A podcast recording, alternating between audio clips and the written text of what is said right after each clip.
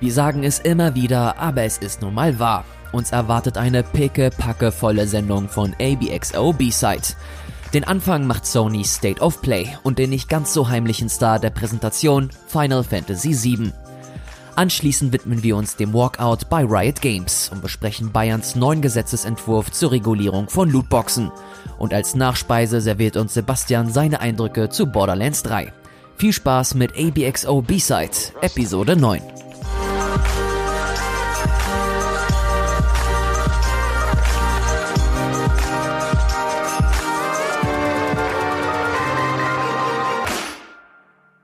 Hallo, moin moin und herzlich willkommen zu einer neuen Ausgabe von ABXO B-Side. Ich bin natürlich Ilias Alawi und an meiner Seite ist natürlich, wie sollte es anders sein, der einzige, der große, der wahrhaftige Sebastian Tützak. Hallo Sebastian.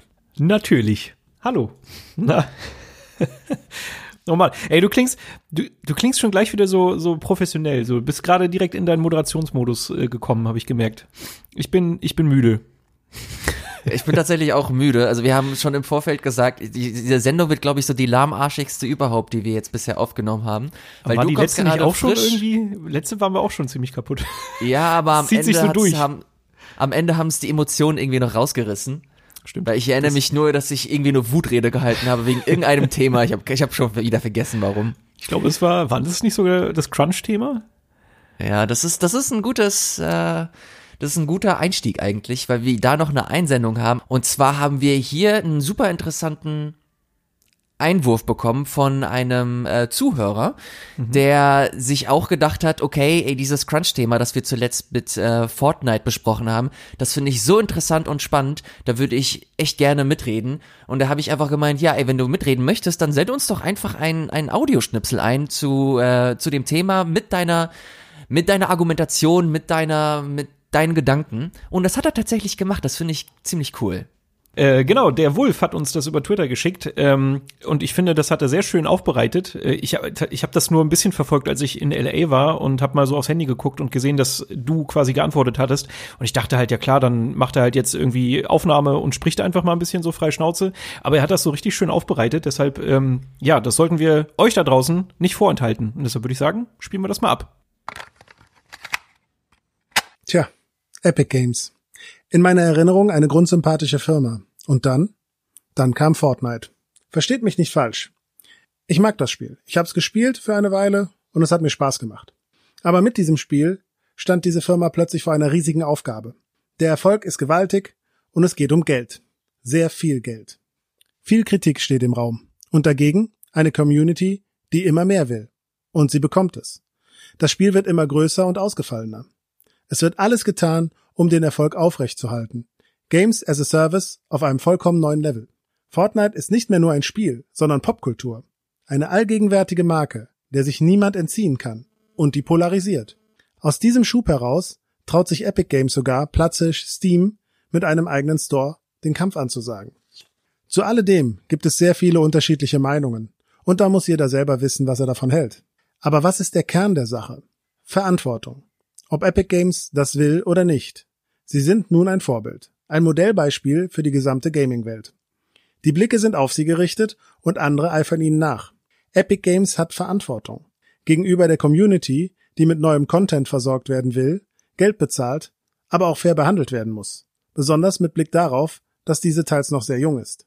Gegenüber den Mitarbeitern, die über Jahre gute Arbeit geleistet haben und nun nicht aus dem Druck heraus nur noch als Ressource gesehen werden dürfen, die von einer Crunchtime in die andere geschickt wird. Und zu guter Letzt gegenüber der Branche, die sich Erfolg und die Wege dorthin als Beispiel nimmt. Es darf kein Standard werden, dass gute Leute verheizt werden oder aus dem Gaming-Sektor vertrieben. Crunchtime ist ein sehr bekanntes Problem. Lassen wir es durch Games as a Service nicht auf ein neues Level kommen. Ich sehe es so. Epic Games ist ein Auto, das durch Fortnite stark ins Schlingern gekommen ist. Und derjenige, der am Steuer sitzt, sollte schauen, dass er gegenlenkt, bevor das Auto vom Weg abkommt. So, das war äh, der Wolf zum Thema äh, Epic Games. Äh, finde ich sehr interessant. Er hat da, glaube ich, auch sehr, sehr kluge Worte gesagt, wie ich finde. Ähm, das könnt ihr euch da draußen auch gerne als Beispiel nehmen, wenn ihr denn Lust habt, mit uns quasi mitzureden oder mal eure Meinung kundzutun, dann könnt ihr das auf diesem Wege zum Beispiel auch tun. Ähm, einfach uns kontaktieren. Ihr könnt uns auch Sprachnachrichten schicken, aber ihr könnt uns natürlich auch E-Mails schicken. Wir haben ja auch schon eine Mailbag-Sonderfolge gemacht, wo dann äh, ihr auch quasi so ein bisschen zu Wort kommt und wir auf euch eingehen. Ähm, sehr genial. Vielen Dank, der Wolf. Äh, das war ja. ein toller Beitrag. Aber ich würde sagen, jetzt kommen wir mal so ein bisschen zu unserem Business zurück. Äh, wir sollten über die Headlines der Woche sprechen, Ilias. Und unter anderem gab es da die State of Play von Sony, das zweite Mal was ja so ein bisschen die Nintendo Direct von Sony ist. Äh, sie haben ein Trailer-Feuerwerk abgefeuert und äh, das herausgeblasen und wieder ein paar Spiele gezeigt. Die letzte kam nicht so gut an. Das ging da ja hauptsächlich um VR-Spiele, die hatten wir hier auch mhm. behandelt. Wir waren, glaube ich, gar nicht so negativ auf das Ganze eingestellt. So als erster Feldversuch fand ich, war das eigentlich ganz akzeptabel. Ähm, da hat natürlich so ein bisschen der Knaller gefehlt. Jetzt bei der zweiten State of Play sah das, finde ich, schon ein bisschen besser aus. Es war immer noch nicht charmant. Es waren immer nur einfach noch Trailer hintereinander gestückelt und ohne da irgendwie groß, ähm, keine Ahnung, Persönlichkeit reinzubringen. Aber zumindest waren diesmal so ein paar Spiele dabei, wo ich dann doch aufgehorcht habe und auch ein bisschen überrascht war. Ich weiß jetzt nicht, ob wir das chronologisch durchgehen wollen oder einfach so ein bisschen der Wichtigkeit nach, weil ganz ehrlich, ich will über Final Fantasy VII reden. Du doch hoffentlich ja, auch. lass uns, lass uns direkt mit dem, mit dem Knaller starten. Also ich finde auch, dass Final Fantasy VII das äh, überragendste äh, Ding war, dass sie da gezeigt haben, das haben sie auch, die haben auch ein bisschen mitgespielt. Also direkt am Anfang, ich weiß nicht, ob das dir aufgefallen ist, mhm, da ja, hast du ja diese äh, diese PlayStation-Lichter gehabt, mhm. dass das, äh, das quasi das Hochfahren simuliert hat. Und als das Licht dann auf weiß übergeschwappt ist, hast du dann dieses Drilling von Final Fantasy VII gehört, also quasi so ein kleines, so ein kleines Foreshadowing. Sehr schön. Und genau, ganz am Ende kam es dann auch. Das erste Material nach drei Jahren ist das, glaube ich. Und was soll ich sagen? Ey, es sieht aus wie Final Fantasy VII. Ich finde den Grafikstil auch ganz cool. Mhm. Ich bin mir noch nicht so ganz sicher, wie ich das ähm, die Gameplay-Neuausrichtung finde, weil das ja. sehr stark nach nach Kingdom Hearts meets Final Fantasy 15 aussah. Mhm. Ich kann mir gut vorstellen, dass das, dass das äh, interessant ist und dass das gut funktionieren kann, aber ich weiß nicht, ich Fans hätte es auch, glaube ich, nicht so schlimm gefunden, wenn es wieder ganz klassisch rundenbasiert gewesen wäre, aber vielleicht ist das auch gar nicht mal so verkehrt, da so ein bisschen frischen Wind rein zu, reinzuholen. Ja, also ich finde halt stilistisch haben sie irgendwie bei mir die, genau die richtigen Knöpfe gedrückt. Ich finde, das ist eine richtig, richtig, ein richtig, richtig geiles äh, Reimagining, äh, um jetzt mal mhm. wieder ein bisschen Englisch reinzubringen in unseren geilen Podcast. mhm. ähm, und ich finde äh, zum Beispiel so jemand wie, wie Eris. Also ich finde, man hat sich so direkt in ihren, ihren Blick verliebt. Und das sind halt Momente, die ich damals äh, auf der Playstation mir halt nur in meiner Fantasie ausmalen konnte, wie es denn ja. gut aussehen könnte. Und das schafft halt, finde ich, das Remake total gut. Also ich finde, so stilistisch, es ist nicht überrealistisch, es schafft irgendwie die Charaktere irgendwie in die Neuzeit zu übertragen. Es erinnert natürlich so ein bisschen an diesen äh, Renderfilm Advent Children, den äh, Square mhm. ja auch irgendwann mal veröffentlicht hat. Also ich finde, sie haben einfach die Charaktere echt gut modernisiert. Aber ey, genau wie du sagst, dieser, dieses Kampfsystem, ich weiß nicht. Ich, ich weiß ja nicht. Ich mochte das schon bei Final Fantasy 15 nicht so, weil sich das Kampfsystem so ja, es hat sich ganz oft so indirekt angefühlt und es fehlte irgendwie die Wucht und genau das habe ich gerade ja, das sind irgendwie die Vibes, die mir auch das Kampfsystem jetzt in Final Fantasy VII irgendwie vermitteln. Aber man hat ja noch echt wenig gesehen. Deshalb, ich hoffe einfach, dass sie da fein dran schleifen und das irgendwie richtig gut machen, damit ich das auch irgendwie in Kauf nehmen mag. Für mich ist es so ein bisschen, ja, da ist, das ist so die gefährliche Grenze. Ich verstehe schon, dass sie nicht wirklich das, das Ursprungsspiel nehmen und eins zu eins übersetzen, genauso was die Charaktermodelle angeht. Genauso machen sie es auch im Gameplay. Sie modernisieren das, sie wollen das auch Leuten zugänglich machen, die nicht das Original kennen. Aber trotzdem ist das für mich, das ist gerade so die Grenze. Ich habe das Gefühl, da überschreitet das so ein bisschen ja, vielleicht das Ziel. Es, es macht halt wirklich daraus was ganz anderes. Und ähm, da muss es mich, glaube ich, erst gewinnen in dem Punkt. Aber trotzdem, mhm. ich finde, der Trailer hat echt, echt gut ausgeschaut. Und ich bin da sehr, sehr neugierig und hoffe, im Juni soll ja dann, äh, sollen ja weitere Informationen folgen, äh, dass da bald auch mal ein bisschen, ja, was Greifbareres kommt, dass wir uns vielleicht mal darauf einstellen können, dass das Spiel 2025 rauskommt oder so. Ja, also das, was am krassesten herausgestochen ist, ist ja eigentlich, dass nur äh, Abschnitte aus dem ja aus dem ersten Drittel gezeigt wurden, also nicht mal, also wirklich nur der der Anfang des Spiels immer. Und da haben ja schon relativ viele wieder diskutiert und spekuliert, dass das eventuell auch wieder nur so ein so ein Episodending sein wird. Das hieß ja ganz am Anfang, als das angekündigt wurde, okay, das Spiel liegt jetzt bei CyberConnect äh, 2, also den Entwicklern und die machen das und das wird ein Episodending und irgendwann hieß es ja, okay, stopp, äh, wir sind glaube ich nicht so ganz happy, also die Beweggründe kennen wir jetzt nicht, aber das äh, wird wohl so gewesen sein, dass man mit der Arbeit oder, oder wegen anderen Gründen nicht mehr mit CyberConnect zusammengearbeitet hat, das dann nochmal in-house bei Square Enix direkt reingeholt hat und da eventuell auch wieder abgewichen ist von dieser Episodengeschichte, aber jetzt äh, gestern zum Zeitpunkt der, der Aufnahme kam halt wieder die Bestätigung, es wird ein Episodending, also äh, Final Fantasy VII Remake wird dann äh, zerstückelt quasi dann veröffentlicht, also ich gehe mal davon aus, dass dann der erste Teil, der, das erste Drittel dann quasi äh, beinhaltet, dass wir da die ganze Shenmue-Geschichte dann noch äh, miterleben, vielleicht noch ein bisschen danach und dann zack, äh, vorbei und in zwei Jahren bekommen wir das neue Spiel oder wie auch immer die Roadmap aussehen wird. Ich bin immer noch, ich fand das tatsächlich super schade, als ich dann, als ich das dann gelesen habe, weil ich mich echt darauf gefreut habe, so ein fettes Epos dann nochmal wieder zu spielen, mich wieder so rein zu, rein zu versetzen in diese Charaktere, in diese unheimlich schöne, fantastische Welt, die mich damals auch so krass geprägt hat und seitdem halt mich äh, seit jeher verfolgt. Aber äh, keine Ahnung, vielleicht wird das auch so ganz gut funktionieren mit dem mit dem Episoden mit dem Episodenformat. Bin aber ein bisschen skeptisch. Ich habe keine Ahnung, wie das wie das aussehen wird. Aber du hast ja schon gemeint, dass sie dann höchstwahrscheinlich auf der E3 dann mehr zu sagen werden. Also ich bin auf jeden Fall sehr gespannt. Ich glaube auch, diese, dieses Episodenformat muss nicht zwangsweise was Schlechtes sein. Ähm, wir haben auch mal, oder ich habe vielmehr mal einen Beitrag äh, bei RBXO gemacht, als gerade unsere erste Staffel quasi vorbeigegangen ist. Da habe ich ja so ein sehr brennendes Plädoyer für Episodenspiele gemacht. Ich muss gestehen, mittlerweile bin ich da auch nicht mehr ganz so durchgehend positiv eingestellt, was das angeht, aber es hat halt auch seine Vorteile und ich bin auch ganz ehrlich, ich möchte Final Fantasy VII, das Remake, auch irgendwie demnächst in den nächsten paar Jahren mal in meiner Hand halten und ich befürchte, wenn sie das ganze Ding erst fertig machen wollen, dann können wir uns darauf einstellen, dass das bestimmt noch zehn Jahre dauert oder so, bis das fertig ist. Deshalb. Mich ähm, würde, mich, mich würde echt interessieren, ob das der Hauptgrund ist, ob sie sich deswegen äh, für diese Formatgeschichte entschieden haben, weil es halt so ein ambitioniertes Spiel ist, dass es so umfangreich ist, dass es so groß ist, weil wir haben ja mittlerweile Spiele, die halt unfassbar groß sind, die unheimlich viel Content haben, aber trotzdem nach einer gewissen Zeit halt rauskommen. Also das beste Beispiel ist halt eben so ein The Witcher oder ein Assassin's Creed. Das, das Problem an der Rechnung ist nur, dass es halt Square Enix ist.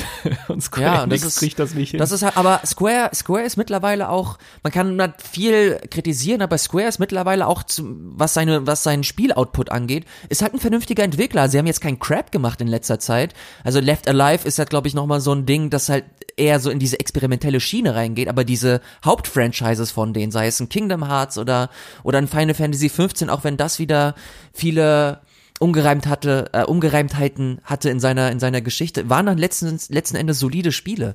Und ich glaube, dass das alles, ich sehe das immer so, okay, ihr habt diese Sachen rausgebracht und diese Erfahrungswerte, die ihr gesammelt habt, könnt ihr jetzt in neue äh, Projekte investieren und darunter zählt für mich halt so ein Final Fantasy VII. Also ich würde es einem Entwickler wie, wie, wie Square Enix jetzt echt zutrauen, dass sie halt so ein geiles Final Fantasy VII in vier bis fünf Jahren veröffentlichen und das Ding ist ja jetzt mittlerweile seit mindestens drei Jahren in Entwicklung. Und deswegen ähm, habe ich mir generell so die Frage gestellt, ob das wirklich so der Beweggrund ist, warum sie das in Episoden aufteilen oder ob vielleicht was anderes dahinter steckt. Weil wenn man sich andere Episodenteile Teile jetzt anguckt, dann ist der Hauptgrund immer Gameplay-mäßig gewesen. Du hast so ein Hitman 2, das in Episoden rausgekommen ist, weil du diese Episoden immer und immer wieder spielen konntest. Also es hat Gameplay-technisch Sinn gemacht bei einem bei einem äh, Telltale-Adventure oder bei einem äh, Don't Not Adventure kanntest du das auch immer und immer wieder spielen. In Anführungsstrichen, auch wenn letzten Endes, glaube ich, die die Kon ah, wie heißt denn Conclusion auf Deutsch nochmal? Auflösung? Dankeschön, die Auflösung dann im Ende halt immer noch gleich bleibt, aber mhm. trotzdem mhm. ist der Weg dahin immer ein klein wenig anders. Und bei Final mhm, Fantasy aber hast du solche, hast du solche, hast du solche Adventures auch mehrmals gespielt? Also ich glaube schon auch bei bei äh, Life is Strange oder auch bei Telltale Spielen, da war es halt eher immer dieser finanzielle, der Realisierungsaspekt, dass sie halt deshalb die Teile äh, gesplittet haben. Ne? Die haben sich halt dieses TV-Format zum zum ja zunutze gemacht, aber halt eigentlich um die weitere Entwicklung auch ein bisschen zu finanzieren.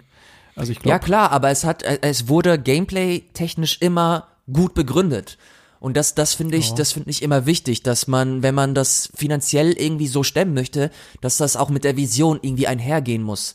Mhm. Und das hast du ja bei, bei Hitman auch gesehen und irgendwann haben sie gemeint, okay, mit dem zweiten Teil, okay, das funktioniert für uns nicht so cool, mhm. deswegen mhm. machen wir das jetzt wieder an einem Stück. Also ist jetzt reine Spekulation von mir, aber ich fände das echt ganz, ganz interessant zu schauen, warum äh, sie sich dafür entschieden haben. Ich werde es so oder so spielen, machen wir es nichts vor.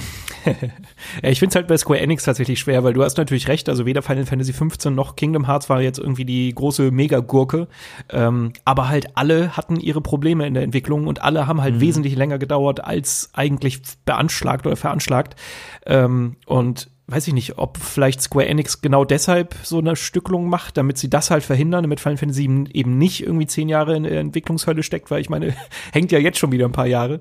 Ähm, mhm. Und keine Ahnung, ich finde gerade Square als Publisher auch echt schwer zu durchschauen, weil ähm, du hast schon gesagt, Left Alive kam von denen, das war eine richtige Megagurke. Also alles, was sie so als als Third-Party-Spiel ähm, im, im Portfolio haben, das ist halt sehr durchwachsen. Die hatten ja auch dieses ähm, Spiel mit diesem äh, tauben Protagonisten, gerade vergessen, oh, wie es ja. heißt. Und das war halt auch ein kompletter Reinfall. Und generell, ich glaube, die haben da gerade ich kann das nicht so durchblicken. Also ich habe das Gefühl, im Hintergrund ist da irgendwas am, am Rumoren, irgendwas ist da, irgendwas läuft da nicht richtig und deshalb, keine Ahnung. Also ich glaube auch deshalb, um das so ein bisschen vorzubeugen, ähm, haben sie sich wahrscheinlich entschlossen, da so ein, so ein Teil-Release zu machen. Aber es ist halt natürlich alles nur Spekulation. Ich finde Square Enix auf jeden Fall ein spannendes Thema und Final Fantasy 7 auch. Ich hoffe, dass da bald mal was kommt. Aber lass uns mal weitergehen, bevor wir uns jetzt hier zum Final Fantasy 7 Podcast äh, verwandeln. Es gab ja noch ein paar mehr Ankündigungen, wo wir wahrscheinlich ein bisschen weniger drüber reden werden. Mal gucken, ich weiß es nicht. Monster Hunter World zum Beispiel hat jetzt die Erweiterung Iceborne ähm, nochmal einen neuen Trailer gezeigt, beziehungsweise die haben auch parallel noch einen ganzen Livestream gehabt, Capcom selber, ähm, mhm. wo es so ein bisschen um das neue Gebiet geht. Das ist die Raureifweite. Es gibt natürlich wieder neue Monster und es gibt jetzt auch einen Release-Termin und zwar den 6. September. Da kommt das Ganze raus.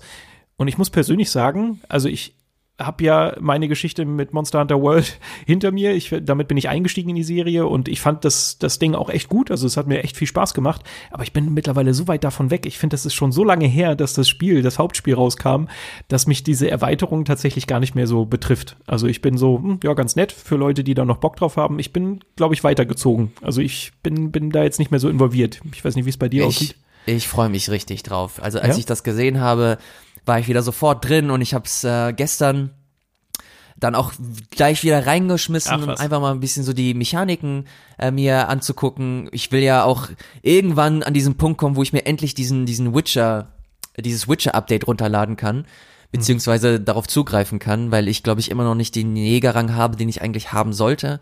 Dafür muss ich das Spiel komplett durchspielen. Du kannst es einmal soft durchspielen und dann musst du halt noch ein bisschen mehr machen, um das Ding halt komplett abzuschließen. Mhm. Und das ist, das finde ich leider immer, das ist so die größte Schwäche von, von Monster Hunter, dass du dann stellenweise so äh, irgendwelche Aufgaben machen muss, die einfach nur langweilig und belanglos sind und die mhm. einfach keinen Spaß machen. Aber auf der anderen Seite hast du halt auch mega coole Kämpfe mit, mit geilen designten Monstern, eine schöne Spielwelt.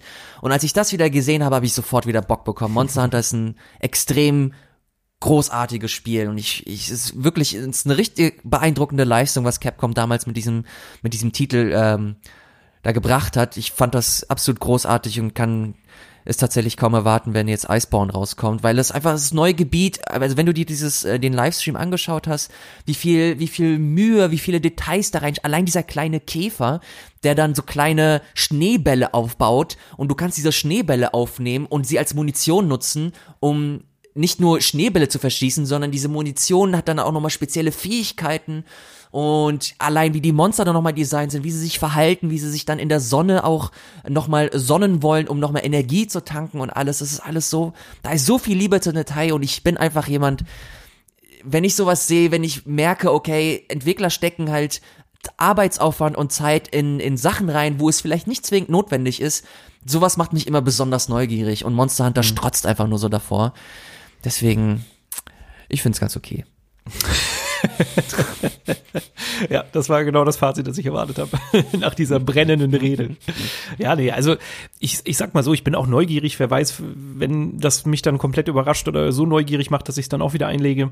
Bei mir war es nur so, dass Monster Hunter World bei mir dann irgendwann ähm, ja so diesen ganzen Grind ein bisschen übertrieben hat. Also ich habe da einfach dann festgestellt, mhm. ja, okay, ich steige jetzt aus, das ist mir zu viel. Ähm, mhm. So, das, das war so ein bisschen der Knackpunkt. Ich glaube, deshalb ist es jetzt auch diese Erweiterung, die mich jetzt gerade nicht so kann äh, ich vollkommen nachvollziehen herausfordert. Aber ey, mal gucken, mal schauen, was da passiert. Ich weiß nicht, bist du emotional geladen, wenn ich dir den Titel Medieval vorlese? Ach nee, leider okay, überhaupt nicht. Ich, ich mich auch gar nicht. Also ich, ich habe es damals auf der PS1 gespielt und damals hat es mich schon genervt und ich fand den mhm. Artstyle nicht cool. Wahrscheinlich werden jetzt äh, diverse Fans hochsteigen und den Podcast deabonnieren. Aber ey, tut mir leid, mit Medieval kann ich leider überhaupt nichts anfangen. Ich finde den Style einfach nicht cool und es ist nicht meins. Hm, witzig. Also tatsächlich ist der Stil das Einzige, was mich so ein bisschen neugierig macht. Ich habe das damals in der PlayStation ähm, 1 Zeit mitbekommen, aber nie gespielt. Ähm, und auch da war ich so ein bisschen neugierig, aber einfach nur wegen dem Stil. Für mich ist das so ein bisschen äh, hier, wie heißt es, Nightmare Before Christmas? So ein ganz oh, klein wenig hat das so diese Ästhetik, finde ich. Mm, ja, dann nicht, nicht, ja nicht, ganz, aber so entfernt. Stay with me, come on. ähm, aber das war das Einzige, was mich tatsächlich so ein bisschen neugierig gemacht hat. So, das ist eigentlich weiß ich nicht, weil der, der das spielerische, dieser dieser Grundbausatz, den finde ich halt wieder dann total langweilig. Alles, was ich gesehen habe, sieht so ein bisschen ja, ist halt ein ist halt ein Plattformer, in dem du halt auch ein bisschen hauen kannst. Und da habe ich noch nicht so viel Besonderes gesehen. Aber ich kenne es ja. halt auch nicht. Also ist nur das, was ich jetzt vom Trailer ableiten kann. Von dem her. Ey, es ist, ja. es ist, glaube ich, ganz okay. Also ich habe es auch nie so wirklich richtig gespielt. Ich glaube, ich war auch einfach zu jung, als ich es damals dann mal in die Konsole gelegt habe. Aber mich hat's überhaupt nicht gekickt und ich fand's am Ende dann leider ein bisschen belanglos. Hm. Aber gut, ich glaube, viele Leute freuen sich und es schlägt halt in dieselbe Kerbe wie Crash Bandicoot oder Spyro. Hm. Ähm, es wird genügend Leute da draußen geben, die das feiern werden und ich kann mir auch sehr gut vorstellen, dass das Ding auch so ein Millionenseller wird. Das habe ich mir bei Crash Bandicoot oder bei Spyro auch niemals gedacht, aber äh, wenn wir uns das jetzt ansehen, das geht komplett steil und deswegen ist das komplett sinnvoll, dass das auch jetzt veröffentlicht wird und dass äh, Leute halt genau diesen Nostalgie-Flash wieder bekommen, den sie halt anscheinend haben wollen, wenn man, wenn du dir jetzt die Verkaufszahlen der anderen Titel anschaust. Hm. Ey, ja, keine Ahnung, kann man sich überraschen lassen. Ich, ich habe immer das Gefühl gehabt, dass der Titel oder die, die Marke so ein bisschen oder wesentlich kleiner war als Crash Bandicoot oder Spyro. Wurde ja auch mhm. nur, gab ja auch nur zwei Teile. Ähm, ja. Keine Ahnung, ob das da so mithalten kann. Aber naja, ich äh, lasse mich überraschen, vielleicht auch eines des Gegenteils überzeugen, wenn es dann ähm, draußen ist und dann mir vielleicht doch Spaß macht. Keine Ahnung, aber bis jetzt bin ich da auch sehr emotionslos und es lässt mich so ein bisschen kalt. Das gleiche kann ich sagen bei, auch wenn man nicht so viel gesehen hat, Predator Hunting Grounds, wo es einfach nur so eine Kamerafahrt gab äh, in der State of Play. Mhm. Und ja, man soll weiß, halt so ein so, soll halt so ein ähm, Evolve-Ding werden, also so ein mhm. asymmetrischer Multiplayer. Ja, ist, ist, ist glaube ich auch ganz nett, aber Evolve ja, ja fand ich auch nur, fand ich auch nur okay und keine Ahnung. Die müssen halt ein bisschen was bieten. Ich glaube, die Lizenz ist halt stark. Ich glaube, viele mhm. Leute haben richtig Bock auf einfach die Predator-Welt. Mhm. Aber I don't know. Also da lasse ich mich einfach überraschen und dann mal gucken. Ich mhm. fand einen Titel, da, äh, als ich den gesehen habe, ich mir gedacht, okay, fuck, fuck, fuck, okay, das ist es, das ist es endlich, das ist es endlich. Und dann war es das dann letzten Endes auch doch nicht. Mhm. Äh, ich rede von Away the Survival Series. Und oh, ich habe ja. das mit einem äh, Titel ver verwechselt, den ich echt schon super lange auf dem Schirm habe. Ich weiß nicht, ob der dir was sagt. Äh, kennst du, erinnerst du dich noch an Wild? Ach, hier von, ähm, ne? Michel von, Ancel? Ja, ja, Michel Ancel, genau. Mhm. Der, der Beyond Good and Evil Entwickler, das, das war damals, ich, boah, ich, ist es vier oder fünf Jahre jetzt mittlerweile her, dass äh, Sony auf der Gamescom noch eine, eine Mini-Picker hatte. So lange ist es her. Und da haben sie halt Wild vorgestellt und boah, Wild ist einfach, das sieht.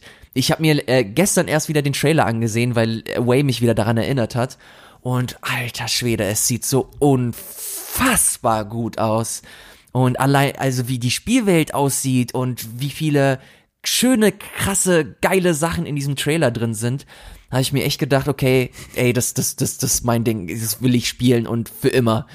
Und dann sehe ich Away und es hat so eine ähnliche Prämisse. Du äh, nimmst nämlich die Rolle ein eines, was war denn das? So ein Flughörnchen. Mhm. Und äh, in Wild ist das halt auch so, dass du halt in, in, in Tiere schlüpfen kannst und dann quasi als Tier dich in dieser Spielwelt fortbewegen kannst. In Wild ist es halt nur so, dass du diese ähm, deine äh, deine Tierart wechseln kannst, dass du ein Wolf bist, dann bist du plötzlich ein Adler, dann bist du halt ein kleine, eine kleine Eidechse. Und bei Away hast du halt nur dieses Flughörnchen gesehen und das wird wahrscheinlich so eine ähnliche Prämisse haben wie Tokyo Jungle dass du halt irgendwie überleben musst. Also der Untertitel verrät schon The Survival Series oder lässt es vermuten, hm. dass du da dich entweder die Nahrungskette hochkämpfen musst oder dich als Flughörnchen da irgendwie beweisen musst, keine Ahnung. Ähm, ich glaube, es ist ein ganz interessanter Titel, aber mein Herz war gebrochen, als ich gemerkt habe, es, ist, es handelt sich nicht um Wild. Ja, ähm, keine Ahnung, ich konnte damit auch noch nicht so ganz viel anfangen, muss ich gestehen. Ähm, ist, glaube ich, auch ein Erstlingswerk von einem Indie-Entwickler. Und wenn du dir so das Gameplay-Material angeschaut hast, also rein die Prämisse finde ich schon irgendwie auch interessant, äh, alleine wenn es so um, um Tierleben geht und es sah jetzt ja nicht komplett unrealistisch aus, aber dann habe ich so gemerkt, als es dann plötzlich äh, so so diese klassischen Gameplay-Züge angenommen hat, dass man dann doch irgendwie gegen andere Tiere kämpft, das sah alles ein bisschen klobig aus, ein bisschen ungelenk aus und ich weiß nicht, ob ich das von so einem Spiel haben wollen würde. Aber hey, auch da hat man halt noch nicht so viel gesehen. Ein bisschen mehr als bei Predator auf jeden Fall. Ähm, und ich bin da auch auf jeden Fall neugieriger. Ich glaube, es ist schon einer der Titel äh, der State of Play, die so ein bisschen interessanter waren. Aber so ganz überzeugt hat es mich dann auch doch wieder nicht. Hm. Und ansonsten hatten wir halt wirklich nur noch dieses Riverbond. Hm. Weiß auch nicht, ob das so mega äh, interessant ist. Also es sieht ganz niedlich aus, hat so einen Minecraft-Look und soll im Grunde so ein Koop Hack and Slash Indie Titel sein. Hm. Ähm, hat ganz äh, lustige, schöne Musik, aber ja, ist halt ist halt so ein netter Lückenfüller für Leute, die Bock haben, halt an einem Abend mal mit einem Kumpel oder so zu zocken. Hm, Kann man genau, insgesamt zu viert spielen. Ist ganz nett, aber müssen wir jetzt, glaube ich, auch nicht großartig darüber sprechen. Das Einzige, was ich noch interessant fand, ähm, es gab noch eine Ankündigung von der PlayStation, also von der, von der Limited Edition einer PlayStation. Das ist aber nicht so spannend, sondern was sie unter anderem da angekündigt haben, ist, dass im Juni eine Veranstaltung stattfindet, die Days of Play heißt. Und ich habe mhm. tatsächlich in dem Trailer oder in, in der ähm, State of Play das erste Mal davon gehört, weil das wird ja dann anscheinend die Konkurrenzveranstaltung von Sony sein äh, zur, zur E3, beziehungsweise ihre eigene Pressekonferenz. Wahrscheinlich, man weiß es nicht. Ähm, auf jeden Fall kommen da ein paar Infos. Äh, ich weiß gar nicht, wo sie noch. Wo haben sie denn noch auf Juni verwiesen? Bei irgendeinem Titel des State of Play haben sie das nämlich auch noch mal drin stehen gehabt. Ah, egal. Oh, bist du sicher? Nur, ich habe das jetzt nur bei Final Fantasy VII hm, ja, irgendwas war da noch, aber ist ja auch egal. Auf jeden Fall scheint äh, da eine Veranstaltung schon in der Mache zu sein. Und meiner Meinung nach ist jetzt das erste Mal auch der Name gefallen. Ich bin gespannt, wann da ich mal glaube, was das, das Days of Play hieß da, äh, so hieß mal ein Sale von dem im letzten Jahr. Also okay. das ist nicht das erste Mal, dass Days of Play im, im Sony-Kosmos äh, fällt. Okay. Aber ich kann mir vorstellen, ich kann mir auch ganz gut vorstellen, dass das halt so ein, so ein E3-Konkurrent sein wird, aber äh, da wäre ich noch vorsichtig mit, mit irgendwelchen, mit irgendwelchen Gedankengängen, weil man das noch nicht weiß. Und ich glaube, Days of Play ist, wie gesagt, ist schon mal gefallen im Rahmen eines Sales. Mhm. Und deswegen mal schauen. Ja. Aber äh, hast du eigentlich ganz gut zusammen zusammengefasst, dass man, ich kann mir das auch super gut vorstellen, dass sie dann sagen, okay, ey, übrigens, ähm, wir sind nicht auf der E3, aber von uns wird es trotzdem was zu hören geben, was vollkommen Sinn machen würde, machen wir uns nichts vor. Hm, ja, ja, da wird ja auf jeden Fall irgendwas kommen. Für mich war es nur so, oh, ist das die erste Fährte, die sie auslegen, aber das so beiläufig, deshalb war ich eh irritiert. Ey, wer mhm. weiß, vielleicht ist es äh, auch nicht das, was ich dachte. aber naja, das war auf jeden Fall die State of Play. Ich muss sagen, ja, war, auch, war doch gar, nicht so schlecht. Also gerade durch Final Fantasy VII wurde es natürlich extrem aufgewertet, weil wir da schon lange nichts mehr gehört haben. Ähm, ja, mal gucken. Ich glaube, da ist noch ein bisschen Luft nach oben. Gerade was so die, ja. die Schamfront angeht. Da kann ich war jetzt nicht, ich war, ich war jetzt nicht weggeblasen. Also auch nee. Final Fantasy VII, es war auch nur, es war okay, so cool, mhm, mhm. dass man endlich mal was gesehen hat, aber das waren auch, es war nicht mal eine Minute, glaube ich, insgesamt. Mhm. Und auch das Pacing fand ich, fand ich gar nicht mal so schlecht, aber ja, also so ein CGI-Trailer von Predator, ob, ob das den jetzt braucht oder ob man ein Jahr noch wartet, um geilen Scheiß zu zeigen. Naja, gut. Genau, das sollte aber zur, zur State of Play gewesen sein. Äh, wir haben ein weiteres Thema und zwar Riot Games. Ich bin mir gerade gar nicht sicher, ob wir über das ganze Thema Riot Games schon mal gesprochen haben hier. Kannst du dich dran erinnern? Ich glaube nicht. War das, das war, nee, es müsste ja auch, auch aus dem letzten Jahr gewesen sein, da gab es uns ja noch gar nicht. ähm, zumindest nicht in Podcast-Form, ja. Genau. Also, um mal von vorne anzufangen, bei Riot Games, ähm, da gab's vor, glaube ich, knapp einem Jahr einen Beitrag bei Kotaku, wo so ein bisschen die Verhältnisse des Entwicklers aufgedeckt wurden. Riot Games zur Erklärung sind die Entwickler von League of Legends, so ein ganz kleines Spiel, das man vielleicht mal hier am Rande gehört hat. Ähm, und da ging es darum, dass die Arbeitsatmosphäre bei Riot Games äh, so ein bisschen zu wünschen übrig lässt. Es gab Sexismusvorwürfe, es gab ähm, Vorwürfe, dass zum Beispiel auch Frauen nicht äh, gleichberechtigt behandelt werden, auch so was zum Beispiel Löhne und etc. angeht. Und ähm, das wurde quasi in dem Kotaku-Report aufgedeckt und im Anschluss dessen ging es dann auch bei Riot hinter den Kulissen so ein bisschen äh, heiß her, äh, natürlich, wie man vielleicht erwarten kann, nachdem sowas öffentlich wurde. Ähm, Genau, und da hat dann eigentlich Riot gezeigt, dass sie reagieren wollen, dass sie diese Arbeitsverhältnisse verbessern wollen, pipapo. Letztendlich ist anscheinend nicht so viel passiert. Ähm, jetzt gibt's nämlich so den nächsten Aufschrei.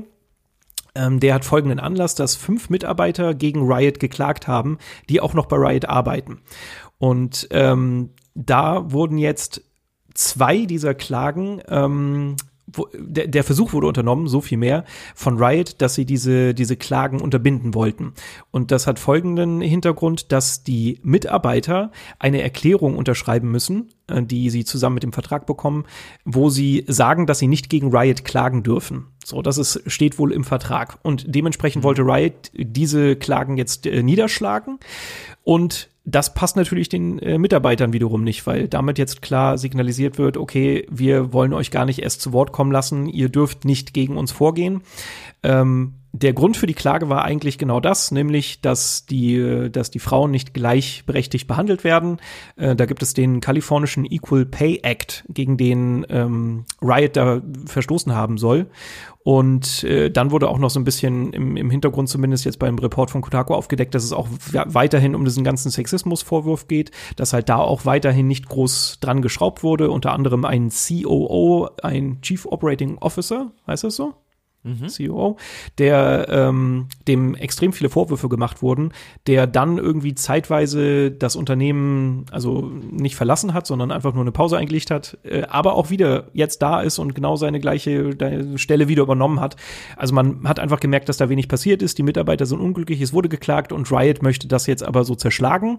Und da haben sich die Mitarbeiter gedacht, nee, nicht mit uns, wir machen einen Streik. Und ähm, das hat jetzt dazu geführt, dass über 150 Mitarbeiter auf die Straße gegangen sind.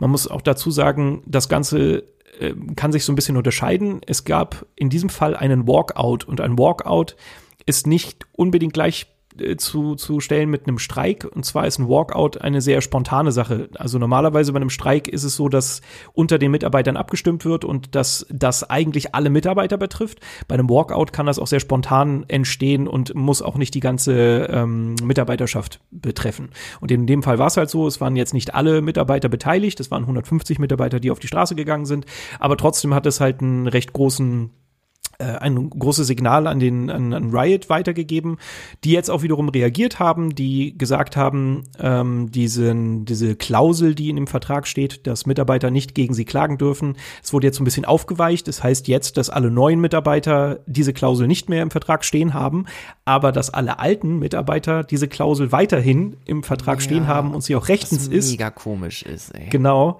bis dieser dieser Rechtsstreit niedergelegt wurde. Also erst wenn das alles vorbei ist, wird diese Klausel aufgehoben, was äh, halt einfach seltsam ist. Also ist eine ganz komische ganz komische Nummer, aber es kann natürlich sein, dass die Rechtsberatung von Riot da auch so ein bisschen ihre Hände mit im Spiel hat und das wahrscheinlich unklug ist, das in dem Moment rauszunehmen. Ich weiß es nicht, aber natürlich von außen her kann man nur sagen, dass es ganz, ganz komisch wirkt. Ähm, tja, Genau, und das ist eigentlich der Stand. Also es gab einen Streik, 150 Mitarbeiter, die auf die Straße gegangen sind, die die Arbeit niedergelegt haben. Riot hat das unterstützt, äh, offiziell zumindest. Die haben gesagt, es wird auch keine, keine Vergeltung gegen in dem Sinne. Sie werden jetzt nicht gegen die Mitarbeiter vorgehen, die äh, die Arbeit niedergestreckt haben. Und ähm, sie haben das halt offiziell auch erlaubt und haben auch sowas wie, wie Meetings oder so abgesagt oder verschoben. Aber ja, trotzdem muss man da halt keine Ahnung, ein bisschen abwarten, weil auch Riot jetzt halt wieder zeigt, sie, sie wollen reagieren, sie wollen auch an, an den Verhältnissen schrauben, sie wollen diese ganze Sexismusdebatte bei sich jetzt irgendwie in den Griff kriegen, sie wollen Frauen gleichberechtigt behandeln, auch was Löhne angeht. Aber wie wir halt vor einem fast Jahr gesehen haben, seitdem ist anscheinend ja auch nicht viel passiert. Mal gucken, ob das jetzt irgendwie Einfluss hat auf, auf die Führungsriege bei Riot. Ist auf jeden Fall ein sehr, sehr, sehr komisches und sehr brisantes Thema, das ja auch schon jetzt uns lange begleitet.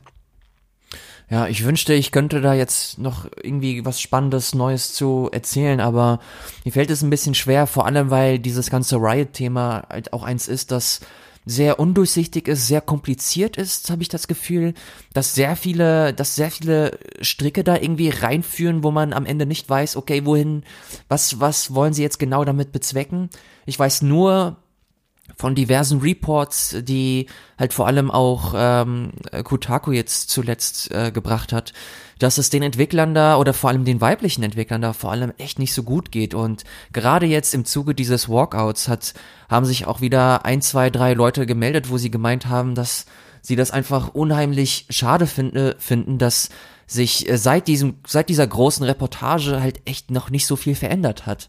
Dass äh, Riot natürlich mit ihrer Außenwirkung versucht sich so darzustellen, dass sie einige Sachen nochmal äh, vorantreiben wollen und dass sie die Arbeitsbedingungen einfach verbessern wollen. Das, ein paar Sachen hast du ja schon angesprochen, wie zum mhm. Beispiel äh, gleichberechtigte Bezahlung und äh, bessere Behandlung der Mitarbeiter. Aber dass eine, eine weibliche Mitarbeiterin dann nochmal aussagt, dass eine äh, große, wichtige Führungsperson, die halt maßgeblich daran beteiligt war, dass sie einfach eine schlechte Zeit hatte und ähm, immer noch dubiose dubiose Machenschaften da äh, von sich gibt, dass diese Person immer noch da ist, äh, ist halt einfach ein Signal, dass das Riot zwar versucht, Schadensbegrenzung zu machen, aber noch nicht völlig die Konsequenz aus dieser ganzen Geschichte ziehen möchte. Mhm. Und das finde ich so ein bisschen, gerade wenn du halt ein Unternehmen wie Riot bist, finde ich das echt fahrlässig und ein sehr, sehr problematisches Signal mhm. äh, gegenüber anderen, gegenüber anderen Publishern, weil du oder großen Studios, weil du quasi, je größer du wirst, desto wichtiger wird deine Verantwortung und größer wird deine Verantwortung. Genau das gleiche hast du halt bei Epic Games. Deswegen, jetzt, jetzt erinnere ich mich auch, warum ich so wütend geworden bin. ähm, Epic Games ist halt einfach ein, ein einer der größten Player in diesem, in diesem, in diesem Bereich, in dieser Industrie. Hm. Und wenn der größte Player so mit seinen Mitarbeitern umgeht, dann ist das quasi die Blaupause für diese Industrie und das, das, das darf es nicht sein. Mhm. Und Riot Games es, schlägt quasi in dieselbe Kerbe. Das ist eines der größten und wichtigsten Entwickler in diesem Bereich, auch wenn ich ihre Spiele nicht gerne spiele, aber es gibt Millionen Leute da draußen, die nichts anderes spielen als so ein League of Legends zum Beispiel. Und mhm. die machen halt auch geilen Shit, die haben super krasse, talentierte Leute. Und es ist dann umso trauriger zu hören, dass halt genau diese Leute einfach keine gute Zeit haben, zur Arbeit zu gehen.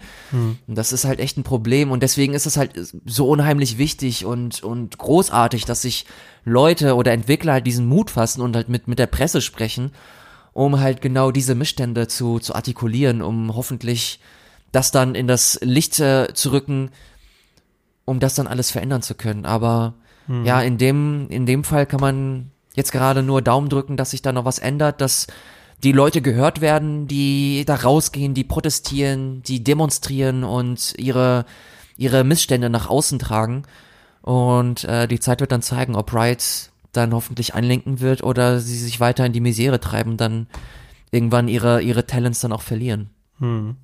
Ja, ist halt auch da wieder die, die Frage aus einer Perspektive als, als äh, Führer eines Unternehmens, als, als Leiter eines Unternehmens, wie man da dann halt auch geschickt vorgeht. Ne? Also es gibt schon Sachen, wo man als Außenstehender einfach nur den Kopf schütteln kann. Also genauso wie wenn du eine Person identifizieren kannst, die halt äh, Dinge tut, die eigentlich nicht in Ordnung sind, aber du halt trotzdem nicht so weit vorgehst. Also, dass man so eine Person dann, weiß nicht, verwarnt oder wenn es gar nicht anders geht, dann halt auch entlassen muss. Aber das scheint halt nicht passiert zu sein. Und das ist halt stellenweise so schwer von außen betrachtet, scheint es immer recht eindeutig, aber wenn du dann in diesem Unternehmen bist, diese Übersicht zu haben, wer an welcher Stelle du drehen musst und schrauben musst, ist vielleicht manchmal auch gar nicht so einfach. Aber trotzdem bei sowas wie gleichberechtigte Bezahlung oder so, da muss man, glaube ich, kein, kein Hellseher sein. Ähm, wenn man da eine gescheite Unternehmensführung hat, dann sollte man da schon irgendwie auch dran schrauben können. Aber ja, ist ist, glaube ich, ein ähnlich un unübersichtliches und unschönes Thema wie halt auch bei Epic Games ähm, mit dem mit dem Crunch. Aber ja, finde ich, ich, auf jeden Fall auch gut, dass da Leute auf die Straße gehen können und das auch tun.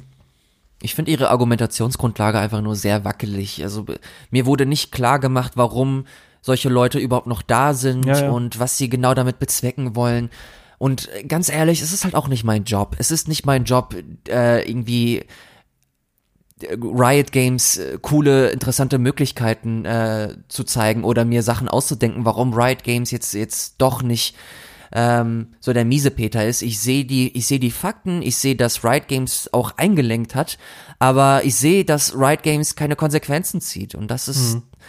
wie, ich kann es halt nur wiederholen, auch wenn es mir auch selber so aus dem Halse äh, rausrenkt, aber es ist halt einfach ein Problem und dieses Problem muss angesprochen werden und am besten mit, mit Konsequenzen und warum dieses äh, Multimilliardenunternehmen keine Konsequenzen zieht. Bestimmt gibt es da irgendwelche coolen und äh, wirtschaftlich nachvollziehbare Gründe. Aber mhm. am Ende interessiert mich nicht das wirtschaftliche Interesse von Riot Games, sondern das äh, Wohlbefinden der, der, der Leute, die halt den krassen Shit erst ermöglichen. Und wenn das, wenn das nicht stimmt, dann, dann dann ähm, helfen dir auch die Millionen von Dollar nicht, die du monatlich irgendwie einnimmst. Also mhm. ist zumindest ja, nee, also ich, ich wollte da jetzt auch nicht Riot Games in dem Sinne in Schutz nehmen. Ich meine nur, wenn du eine Firma hast, die halt wahrscheinlich auch so größentechnisch explodiert ist wie Riot Games in dem Fall, dann ist es, glaube ich, relativ schwer, ähm, als, als, als jemand in einer führenden Position genau festzustellen, wer jetzt in diesem Unternehmen für diese Impulse zuständig ist. Weißt du, was ich meine? Also du hast halt eine mhm. Firma, die plötzlich wächst. Du hast wahrscheinlich ja. irgendwo die Saat gesät und du korrumpierst dann quasi deine ganze Mitarbeiterschaft dadurch, dass ein gewissen Stellen Leute sitzen und die musst du halt identifizieren. Ich glaube, das ist nicht so einfach. Also auch wenn da jetzt jemand äh, in der Führungsriege sitzt, der genau das machen möchte. Ähm, und dafür, dafür habe ich halt quasi ein klein wenig Verständnis, aber es gibt genug Gründe und genug Aspekte an der ganzen Geschichte, die du halt eigentlich total, also du, du, du wüsstest, was man machen müsste. Du wüsstest, wie man vielleicht vorgehen sollte. Und ähm, das wird halt nicht gemacht und das ist, das ist halt auf jeden Fall verwerflich, das stimmt. Aber ich glaube, es ist trotzdem nicht so einfach, sowas wie ähm, Sexismus, die in deiner Unternehmens, das in deiner Unternehmenskultur entstanden ist, an ja einfach auszuradieren. Ist, glaube ich, gar nicht so einfach. Also ich glaube, das ist schon schwere Arbeit. Aber nun gut, äh, Riot hat jetzt auch fast ein Jahr gehabt, äh, um die ersten Vorwürfe irgendwie abzuwiegeln und irgendwie sich wieder besser darzustellen und hat es nicht geschafft. Von dem her ist dieser Streik, glaube ich, schon der erste oder ein weiterer guter Impuls und äh, hoffentlich ja. haben da bald Mitarbeiter wieder eine bessere Zeit. Ich, ich will das auch nicht großartig aufplustern, aber keine Ahnung, es ist so ein, es ist so ein Thema, das man, man sieht es und man, man, man rafft's und man denkt sich, wieso? Und ich glaube, bei mir ist das dann nochmal so, oder bei uns eher gesagt, das ist halt ein Thema, das, das kennen wir halt auch irgendwo. Also jetzt, mhm wenn du dir die, die, die deutsche Videospielpresse anschaust, dann hast du halt auch stellenweise ohne irgendwelche großartigen, Na also uns geht's glaube ich relativ gut, also da, wo wir sind. Hm. Aber wir haben viele, viele Adressen schon abgeklappert und es ist nicht unsere erste, unsere erste Redaktion, in der wir gearbeitet haben. Und da ist es halt auch so, dass Profit oder, oder das, das, das finanzielle Wohlbefinden über das Wohlbefinden von Menschen gestellt wird. Hm. Und ich sehe da eine sehr starke Parallele zu der, zu der grundsätzlichen Videospielindustrie. dass das bei Activision war es genauso, dass halt die krassen CEOs, die, die fetten Boni bekommen, aber bei Activision selber halt ein krasser, äh, eine krasse Kündigungswelle vonstatten geht. Hm. Und das ist halt einfach ein Thema, das, keine Ahnung, immer wieder, wenn ich's höre, das ist so ein, da, da geht mir immer so ein Schauer äh, über den Rücken, hm. weil ich das irgendwo auch natürlich nicht in dieser Drasti äh, Drastigkeit, aber ich kann das halt nachempfinden und deswegen ist das halt umso, umso traurig jetzt, ohne jetzt großartig ins Detail gehen zu müssen, vielleicht ein andermal, aber nur um das besser in den, in den Kontext zu rücken. Mhm. Es ist halt ein, ein leidiges Thema, das sich leider komplett durch diese, durch diese Medienwelt zieht.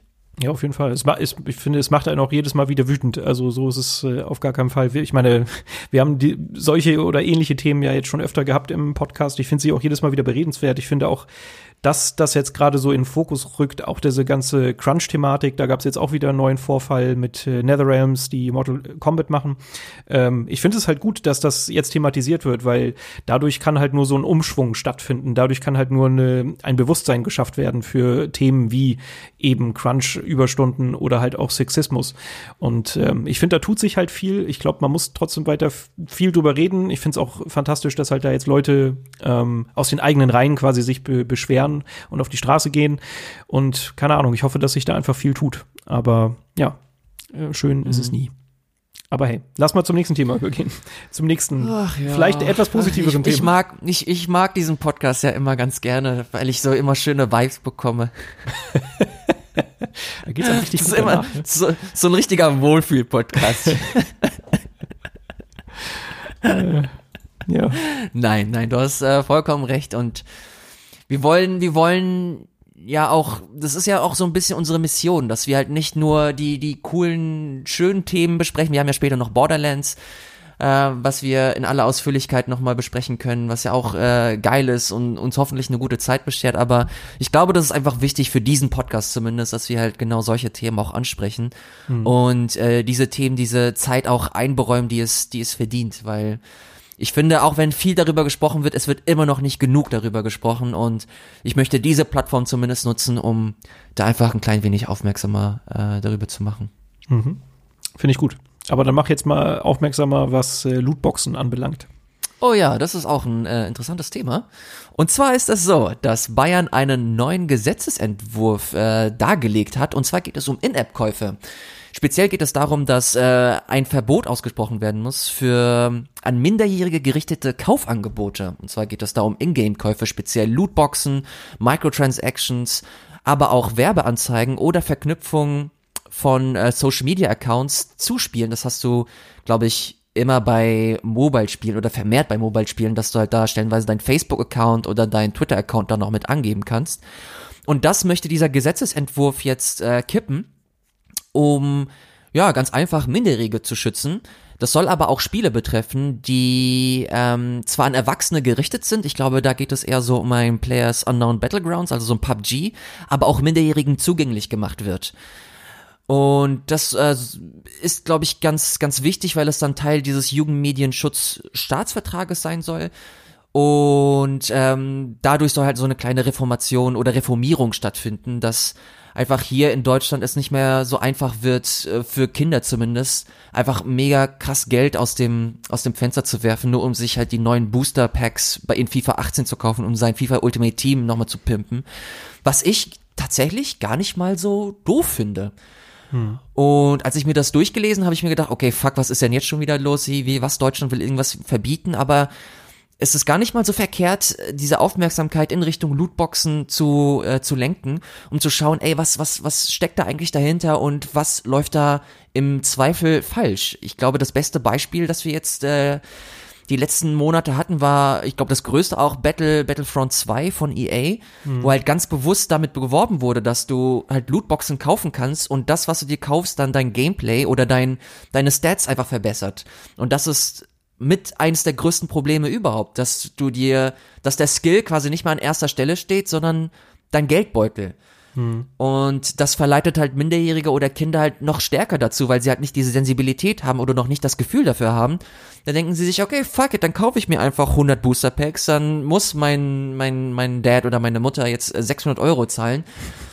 Ähm, weil sich halt das genau auf solche Leute halt ähm, ja zielt. Hm. Und das finde ich ganz gut. Ich habe ja, ich glaube, oh, wie lange ist das denn her? Ich glaube Ende 2017 war das. Da habe ich einen Beitrag für RBTV über Games as a Service gemacht und und Lootboxen. Da habe ich mit der USK gesprochen und da habe ich auch gemeint, ey, what the fuck? Warum macht man da nichts?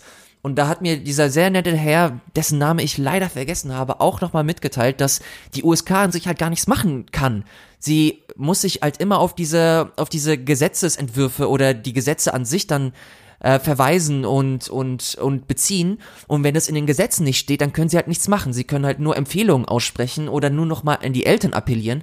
Aber wenn, wenn jetzt so ein Gesetzesentwurf kommt und dieser Teil des Jugendmedienschutzstaatsvertrages äh, wird, dann sieht die ganze Geschichte nochmal ganz anders aus. Dann werden diese Spiele alle nur noch ab 18 verkauft und gut ist. Also das soll ja auch kein absoluter Verbot sein, okay, ein Overwatch kann hier nicht mehr gespielt werden, sondern wenn ein Spiel diese Tendenzen hat, dass es Lootboxen hat, dann wird das zack automatisch auf ab 18 äh, gesetzt. Und ganz im Ernst, finde ich auf dem ersten Blick gar nicht mal so verkehrt. Natürlich muss man sich genau mit dieser Materie auseinandersetzen und schauen, weil jetzt auch kürzlich noch mal ein Artikel veröffentlicht wurde, dass Lootboxen, die nicht nur auf ähm, äh, schädlich sein können, die nicht nur auf dein auf dein eigentliches Gameplay äh, Eingriff nehmen, sondern auch nur kosmetisch sind, hm. weil es vor allem jetzt auch vermehrt zu diesem sozialen Status kommt, dass du auf dem Schulhof äh, gemobbt wirst oder oder oder angemacht wirst, dass du halt nicht diesen geilen Skin hast, den alle anderen auch haben, weil du halt nicht das Geld investieren möchtest. Das sind auch alles noch das sind alles Elemente und neue neue äh, soziale Punkte, die man mit berücksichtigen muss und schauen muss, okay, wie entwickelt sich das und wie geht man damit um? Weil das alles neue Sachen sind, das sind alles neue Praktiken, alles neue Elemente in Spielen, die sich gerade entwickeln. Und jetzt fängt es gerade an, dass wir das alles verstehen und die Ursachen sehen. Und diese Ursachen, die müssen wir, die müssen wir raffen, die müssen wir prozessieren und schauen, wie wir am besten damit umgehen. Und ich glaube, dass es gar nicht mal so verkehrt, dass halt äh, solche ersten Initiativen äh, stattfinden, um sich halt mit dieser Materie besser auseinanderzusetzen und zu schauen, wie man Spieler und vor allem auch Kinder am besten schützen kann. Hm. Ja, ist halt auch interessant, wie, wie Entwickler und Publisher darauf reagieren würden. Ähm, Habe ich mich auch schon öfter gefragt, ob das schon, ob das schon so eine abschreckende Maßnahme wäre, dass da ein Umdenken stattfindet oder ob das noch nicht drastisch genug ist. Ähm, mhm. Also gerade wenn du dir jetzt ein EA anschaust, die halt mit ähm, ihrem Ultimate Team oder mit den ganzen Mikrotransaktionen bei, bei FIFA halt einen enormen Teil ihres Umsatzes machen, ähm, ob das, ob das einen großen Einfluss hätte. Also ob ein FIFA dann anders aussehen würde, äh, wenn das denn so durchgeht und wenn es denn wirklich so ist, dass dann Spiele automatisch ab 18 sind, wenn da Mikrotransaktionen äh, enthalten sind. Äh, ich weiß es nicht. Ich kann, ich keine Ahnung, ob das wirklich mhm. schon ausreicht, um da für so ein Umdenken äh, verantwortlich zu sein. Ich finde es aber schön, dass so ein Signal gesendet wird und dass auch da weiterhin drüber nachgedacht wird, äh, wird, weil das war als als so dieses das Jahr der Mikrotransaktionen, äh, als Star Wars Battlefront 2 rausgekommen ist und hier Middle Earth vergessen, wie es heißt, dass äh, halt auch ganz viel von so Mikrotransaktion, Mikrotransaktionen äh, durchzogen war. Ähm, mhm. Da hatte ich so erst das Gefühl, okay, krass, jetzt wird's richtig tolle Thema. Dann hatte ich das Gefühl, okay, jetzt ist es wieder so ein bisschen weg vom, vom Tisch. Äh, viele, weiß ich nicht, scheint es dann vergessen zu haben. Es ist ja auch wieder so ein bisschen ausgeglichen worden. EA macht jetzt ja auch Werbung mit dem neuen Star Wars, wo ja eigentlich keine äh, großen Mikrotransaktionen enthalten sein sollen, in diesem äh, Respawn-Spiel. Mhm. Ähm, aber keine Ahnung, jetzt dadurch, jetzt kommt es gerade wieder so ein bisschen zum, zum, zum Vorschein, das Thema. Ähm, auch in den USA ist ja so ein Gesetzentwurf jetzt mehr oder weniger in der Mache oder wurde zumindest vorgelegt. Und ich ja. bin gespannt, wie sich das noch weiterentwickelt. Also ich hätte gedacht, das Thema wäre tot und da würde jetzt nichts mehr passieren, zumindest aus offizieller und, und ähm, aus, aus Regierungssicht, dass da jetzt nicht mehr so gegen vorgegangen wird. Ähm, deshalb bin ich gespannt. Also ich hoffe, dass das äh, weiterverfolgt wird und dass da sich noch ein bisschen was tut, weil es ist auf jeden Fall eine ja, eine Art und Weise, wie Spiele ähm, gerade Minderjährigen Geld aus der Tasche ziehen könnten. Und da sollte man, glaube ich, schon ein bisschen gegen vorgehen oder zumindest immer wachsames Auge drauf haben. Mhm. Absolut. Wir wissen aber leider noch nicht, wie sich das alles entwickeln wird. Ist aber zumindest schon mal äh, cool, dass das, dass es jetzt stattfindet, dass da Initiativen äh, gesetzt werden und wie das dann ausgehen wird, das werden wir dann hoffentlich dann in diesem Podcast hier weiter besprechen. Mhm. Ja. So, pass mal auf, wir machen jetzt, wir holen jetzt tief Luft, denn wir haben, wir, denn wir haben uns ein schönes, gute Laune-Thema äh, Thema für den Schluss aufgehoben. Du warst in LA, hast dir richtig lange, richtig geil Borderlands 3 angesehen und mhm, wirst uns mhm. jetzt in aller Ruhe nochmal erzählen, was es damit auf sich hat. Einen kurzen Bumper, ein bisschen chillige Musik, ein bisschen nochmal was zu trinken holen und eine gute Zeit haben und dann geht's hier weiter mit Borderlands 3. Die Eindrücke von Sebastian Tütsack. Wupp, wupp.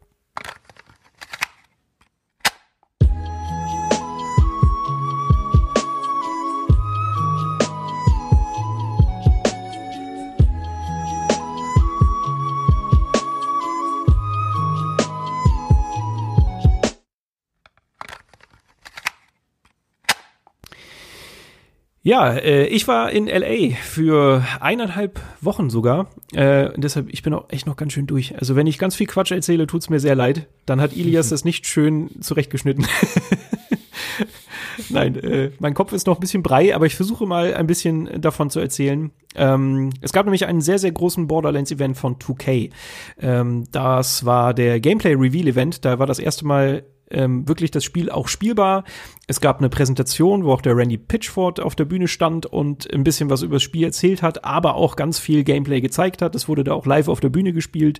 Ähm, nur, nur echt mit auch so, so schlechten Dialogen zwischen zwei Spielern, die natürlich diese Demo schon 3000 Mal gespielt haben und super eingespielt waren und da einfach nichts äh, Überraschendes passiert ist, so wie sich das gehört.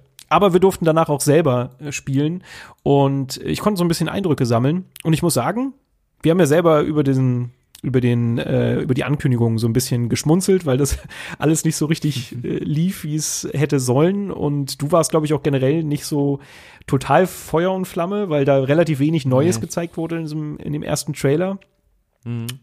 Und ich muss sagen, ja, du hast absolut recht. Es ist nicht weltbewegend neu, was Borderlands 3 bietet. Es sieht ein bisschen schöner aus, es ist ein bisschen größer, ähm, vielleicht ein klein wenig abwechslungsreicher, zumindest was so Kulissen anbelangt, aber im Kern, holy shit, es ist einfach Borderlands. Also wenn du eins gespielt hast, kannst du auch zwei, drei und Pre-Sequel, alles gleich. Alle, alles das gleiche, mehr oder weniger. Mhm. Ähm, ich muss trotzdem sagen, ich war sehr überrascht, weil ich habe das Ganze eine Stunde, eineinhalb Stunden, sagen wir jetzt mal, gespielt und ich hatte echt Spaß. Es hat voll, voll Spaß gemacht. Ich glaube, so eine, so eine relativ begrenzte Zeitspanne ist aber auch ideal für dieses Spiel, weil es macht halt einfach sofort Spaß. Es ist nur die Frage, wie lange trägt sich der Spaß. Ähm, mhm. Im Kern so, um, um jetzt mal so ein bisschen die größeren Veränderungen anzureißen, äh, es gibt ein Raumschiff im Spiel. Und dieses Raumschiff ist äh, sowas wie das Hub-Areal von Borderlands 3. Da kannst du, keine Ahnung, hast du halt verschiedene Stores, du hast ganz viele NPCs, die wiederkehren, die man halt aus anderen Teilen kennt, sei es ein Moxie, äh, Marcus oder eine Tiny Tina, die man da jetzt, glaube ich, noch nicht gesehen hat, aber die wird auch stattfinden. Es kommen auf jeden Fall sehr viele Charaktere wieder vor. Und mit diesem Raumschiff kann man auf andere Planeten reisen, was so ein bisschen für mehr Abwechslung in der Kulisse sorgen, so, äh, sorgen soll. Weil sonst war man ja immer auf dem Planet Pandora, ähm, der ja hauptsächlich durch so ja, Wüste, Wüstenlandschaft vor allen Dingen dominiert war. Und durch diese ähm, Reise auf verschiedene Planeten kommt da jetzt noch ein bisschen mehr Abwechslung rein. Äh, man hat in Trailern sowas gesehen wie Sumpflandschaften oder Gebirglandschaften. In dem Gameplay-Abschnitt, den wir spielen konnten, ging es in so eine sehr kühle Sci-Fi-Stadt, so durchzogen von Neonfarben, wie man sich halt das grob vorstellen kann. Ähm, mhm. Das fand ich schon mal war ein ganz schöner Aspekt, weil das einfach fürs Auge schon mal ein bisschen Abwechslung bietet.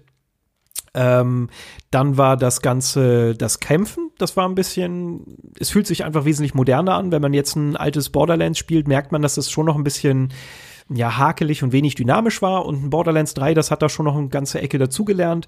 Man kann jetzt auf dem Boden rumrutschen und dabei schießen, man kann Fässer äh, in der Gegend herumschubsen und dann vor Gegnerfüße werfen.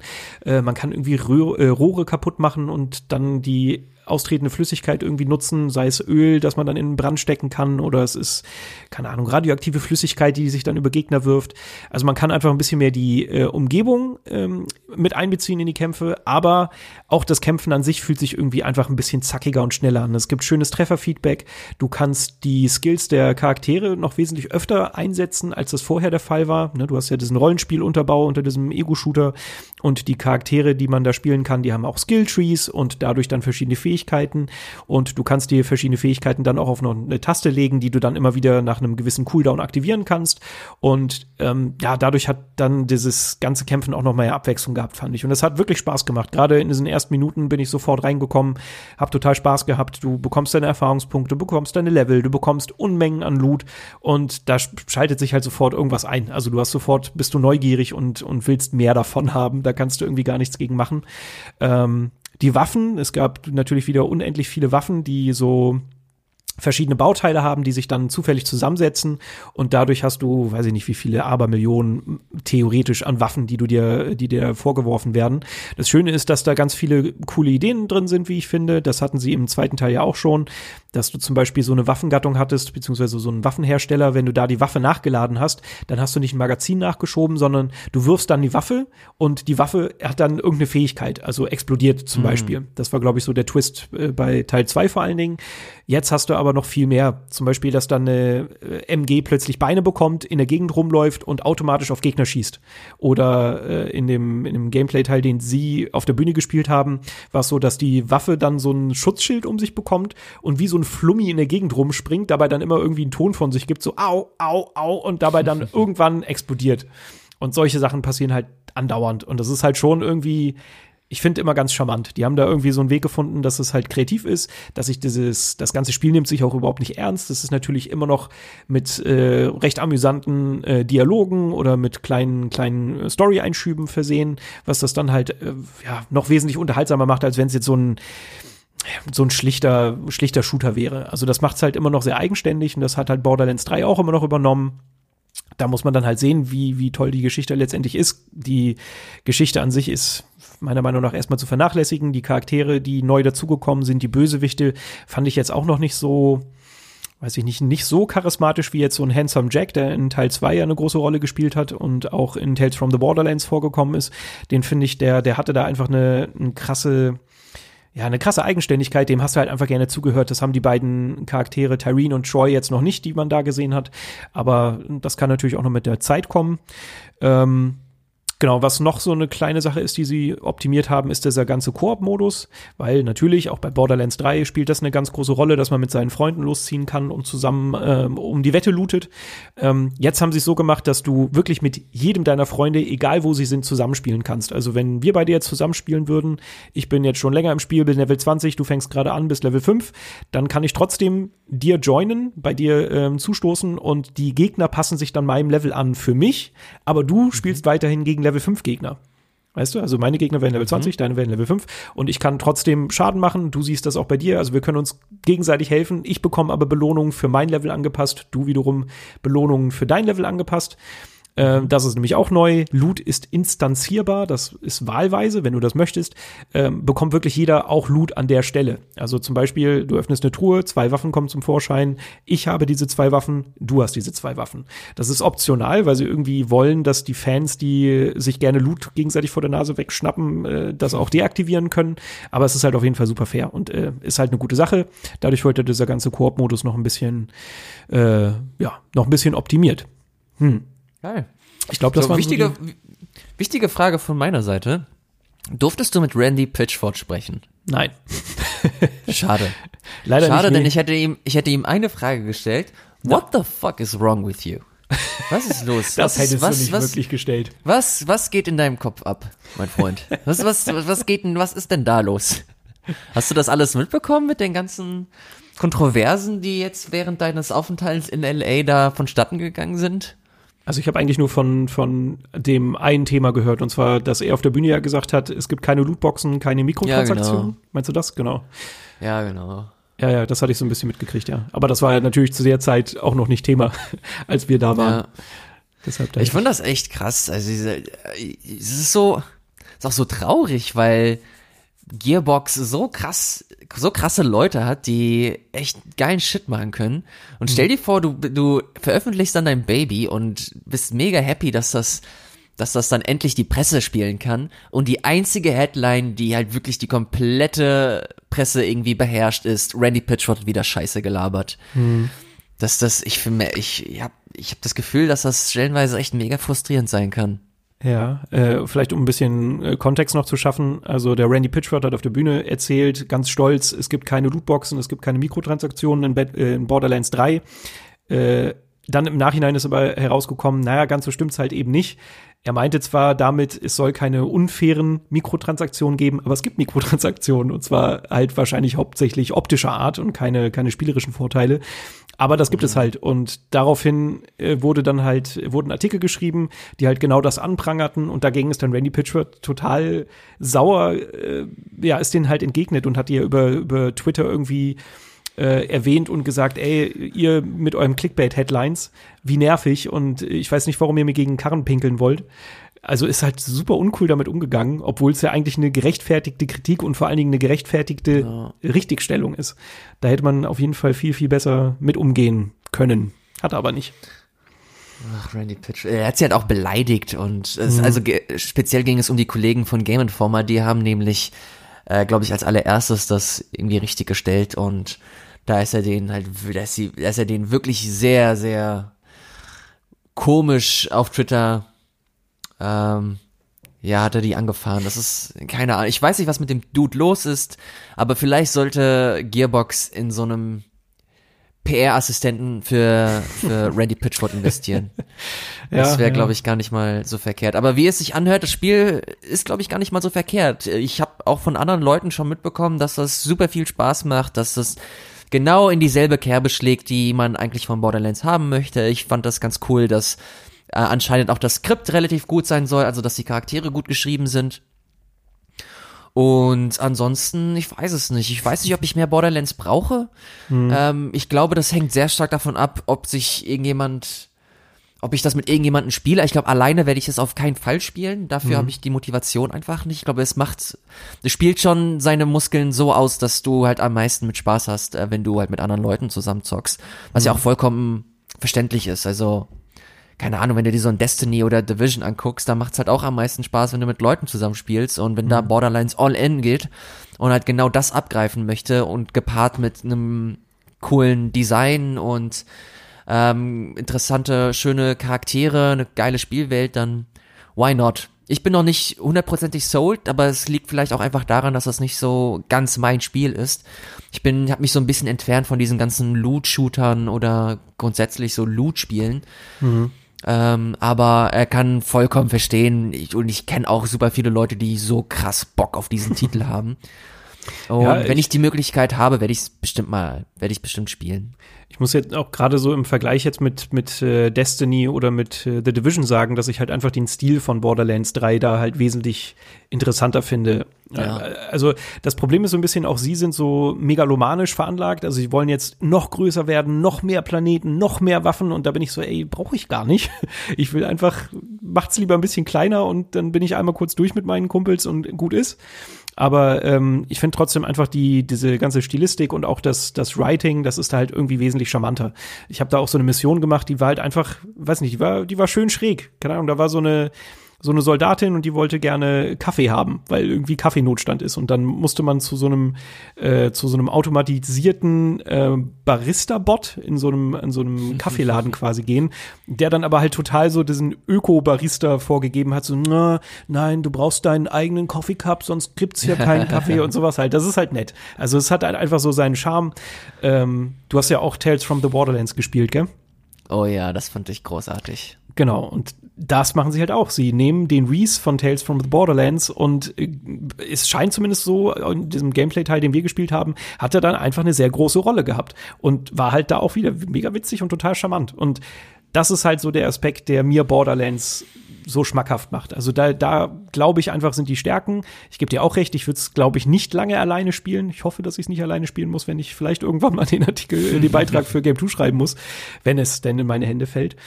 Ähm, weil es, es gibt halt natürlich diese, diese Schwächen, die halt auch diese klassischen Loot-Shooter haben. Es ist nicht abwechslungsreich. Du hast halt diese klassischen Missionen, wo du halt zum Wegpunkt A gehst, um dann das zu tun und dann gehst du zum Wegpunkt B und hast wieder der Gegner, deine Gegnerwelle auf dem Weg.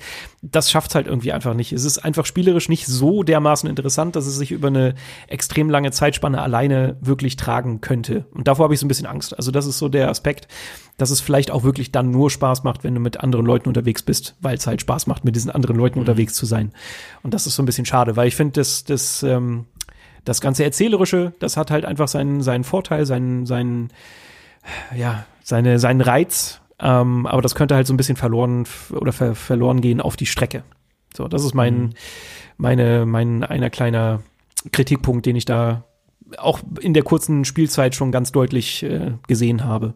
Aber ansonsten bin ich echt ganz gut überrascht. Hat mir Spaß gemacht. Wann soll's denn rauskommen, weißt du das? Äh, das kommt am 13. September raus. Ach, okay, also gar nicht mehr so lange hin. Genau. Mal schauen.